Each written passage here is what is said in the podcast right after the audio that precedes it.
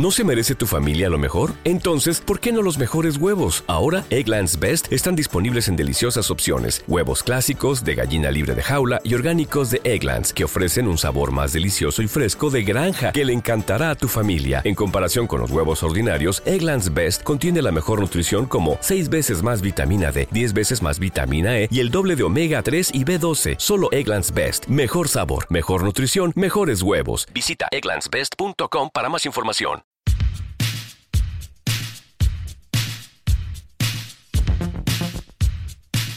Hoy por hoy, Radio Úbeda Cadena Ser. Laura Martínez.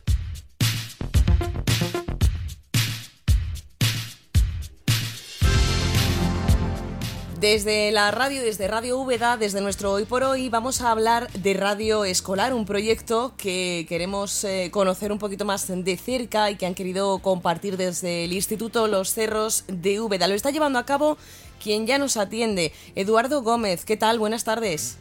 Hola, buenas tardes. Eres profesor del eh, centro del Instituto Ubetense Los Cerros y cuéntame un poquito esto que es de la radio escolar. La estáis haciendo a través de internet también y FM, ¿no?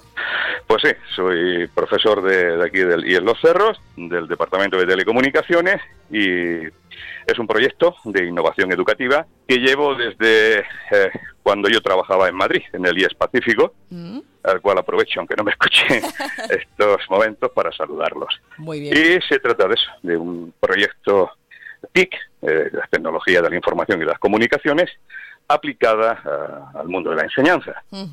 Va dirigido sobre todo al profesorado con esa inquietud innovadora que todos llevamos y todas llevamos dentro. Entonces, mm, lo que hacemos es preparar eh, guiones radiofónicos sobre temas de cultura, de deportes eh, relacionados con la enseñanza. No queremos temas conflictivos, ya sabía a qué me refiero.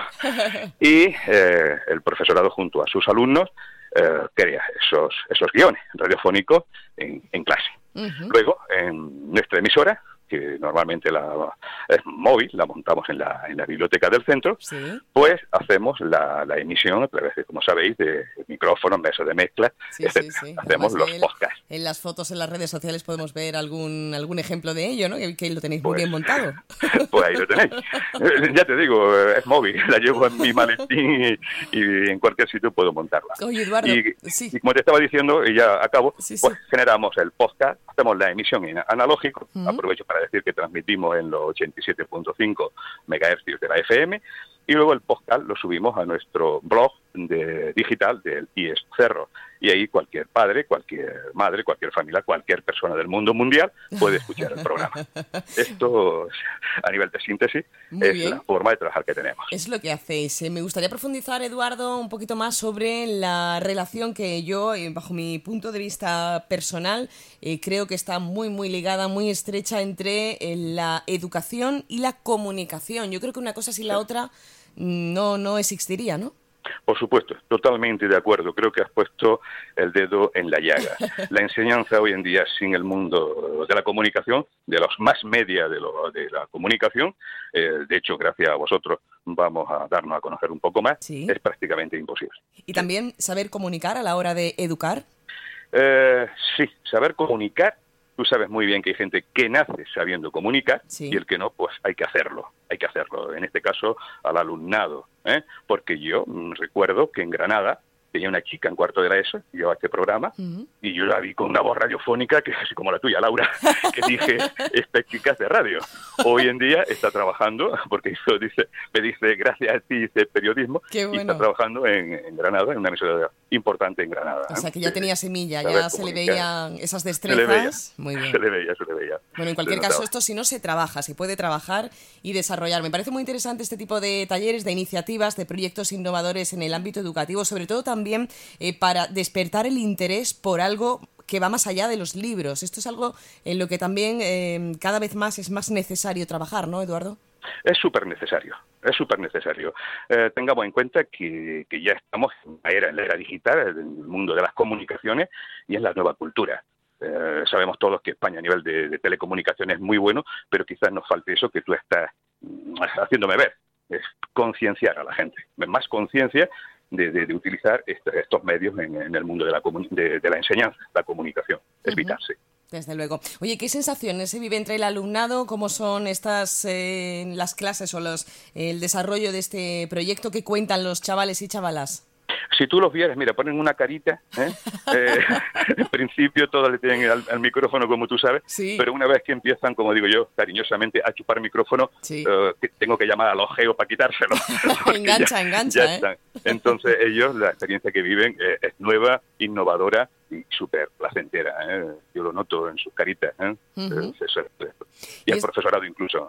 Eso te iba a decir, el profesorado también, supongo, ¿no? Sí, sí, de aquí la gente se súper implica y cuando, ya de hecho tengo varios correos pidiéndome, bueno, pues que a ver si preparamos algunos programas y tal, y estamos en ello. El profesorado se súper implica en esto y todo lo que sea innovación, eh, desarrollo, investigación en el mundo de las comunicaciones aplicadas a la enseñanza. Maravilloso. Vamos, ya te digo, de 10.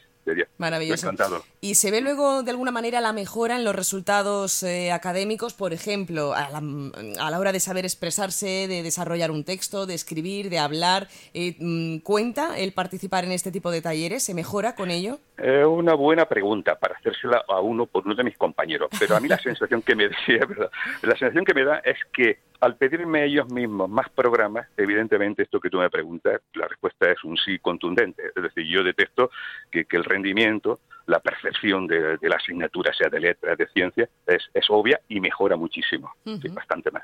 Desde luego, desde luego que sí.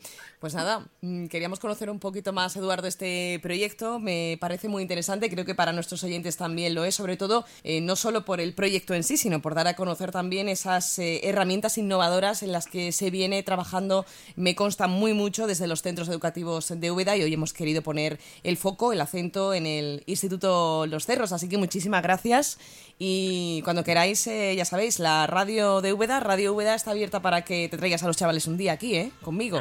Pues muchísimas gracias. Con personas como tú da gusto y además, vamos, se anima uno mucho más. Bueno. Muchas gracias, de verdad. Gracias a vosotros. Un abrazo. Venga, hasta luego. Un abrazo. Radio Goo